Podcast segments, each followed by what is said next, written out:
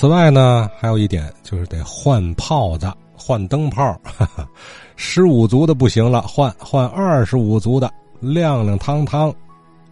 现在好了啊，现在灯泡不论足了，啊，都是 LED 的，是吧？不仅节能环保，还更亮堂。这不嘛，米春奇米先生这两天呢，给家里换了更亮的灯，由这儿又想起来了一些新西南楼新村家庭的用电往事。上礼拜啊，来个朋友，一看我这灯，哎，你们家还用这灯了？我说啊，我说这灯怎么着？他说我啊。新装了 EDL 吧，大概我也没听明白，反正新的那个发光器。哎，他说这个呢特别省电。哎，我一听啊，这这好事儿，这我说那我也装。哎，他说没问题，我给装。哎，我晚上吃饭我就想这事儿，咱为嘛这个那么崇拜这个哎节电的这种风格呢？我想起来啊，五十年代了，我呢大约是三四岁了。哎，父母分了房了，搬到了西南楼了。西南楼新村，我印象特别深的就是啊，西南楼新村呢，哎，家家用电呢，特别有意思啊。那时候是灯泡，论租，合作社呢卖灯泡啊，就三种：一百租的、二十五租的，还有十五租的。这一百租的老亮了，它是干嘛用的呢？就是红白喜事儿啊，得搭棚子在院外，这棚子上边一百足的倍儿亮，哎，显得红火嘛。那平常大家用多少足的呢？哎，都用十五足的炮子。到过年过节的时候呢，哎，换炮子了，换成二十五足的。这个足字啊，现在已经不用了。据说呀，十五足相当于啊十五个蜡烛这么亮。其实啊。当时啊，西南楼新村呢，收电费啊，不按多少组，按灯头算钱，从工资里扣。因为我们呢是四新沙场宿舍，到时候他就报那个老子科那儿，哎，就拿一个灯头扣你多少钱，完了，哎，家家都是十五组，一般一间屋子的就一个灯头。后来呢，五十年代中期啊，有钱买话匣子了。话匣子是半个灯头，如果有两间屋子，也就是两个半灯头。除了这个用电，家里还有没有用电的地方呢？比如说壁灯啊、台灯啊、小型的家用电器啊等等一类的啊。那时候还真的没有。今天想起来，当时那个事儿啊，就特别有意思。为嘛啊？你用二十五组跟用十五组都一样，你偏偏点。十五足呢，还不光那个啊，合作社呀，这十五足的炮子弄弄断档，特别紧俏。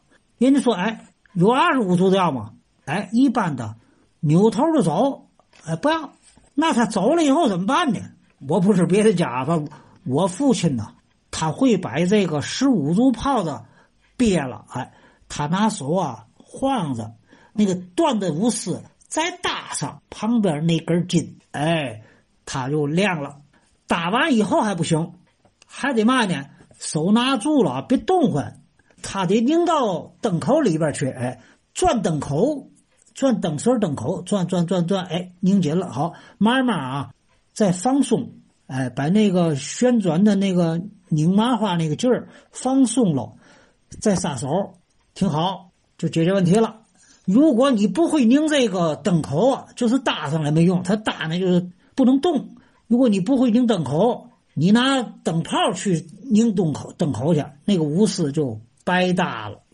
天津那句话“白搭了”，我估计这个方言呢，有可能就从这儿来的。哎，这这是题外话啊。多尔合适来了，十五瓦的再买，就这样啊，就这么 有点犯豆子了啊，有点犯豆子，就这样。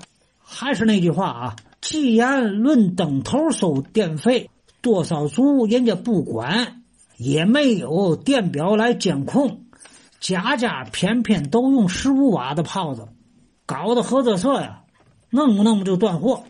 这是嘛原因呢？我想呢，这就是老一辈人呐，朴实的、深入骨子里的节约意识。所谓慎独也，每个人都这样做。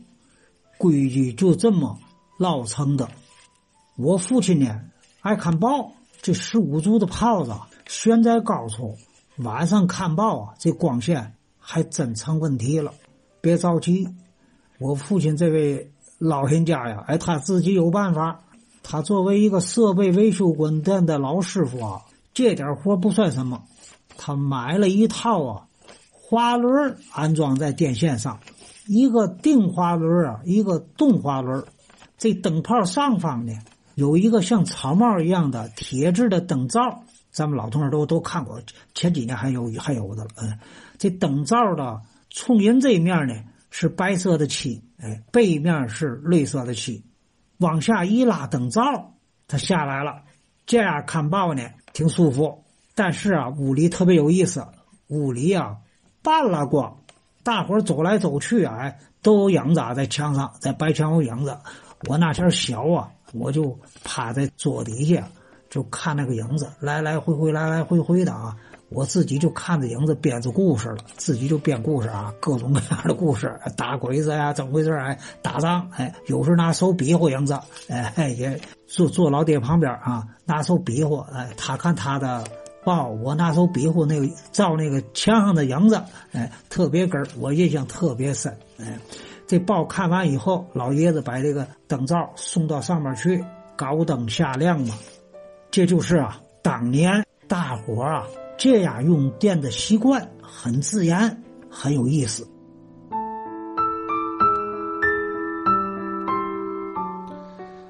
呃，米春奇米先生这样的回忆会让好多人有共鸣吧？啊，从他描述那个画面里，是不是也找到您自己的身影？呃，您家一定也有这么一个可以上下推拉的灯啊，灯光下也有端着报纸的父亲。您可能也能做出几种动物造型的手影，映在家里的墙壁上，是吧？呃，炉子上的水壶冒着热气，窗户玻璃呢又成了你搞创作的画板。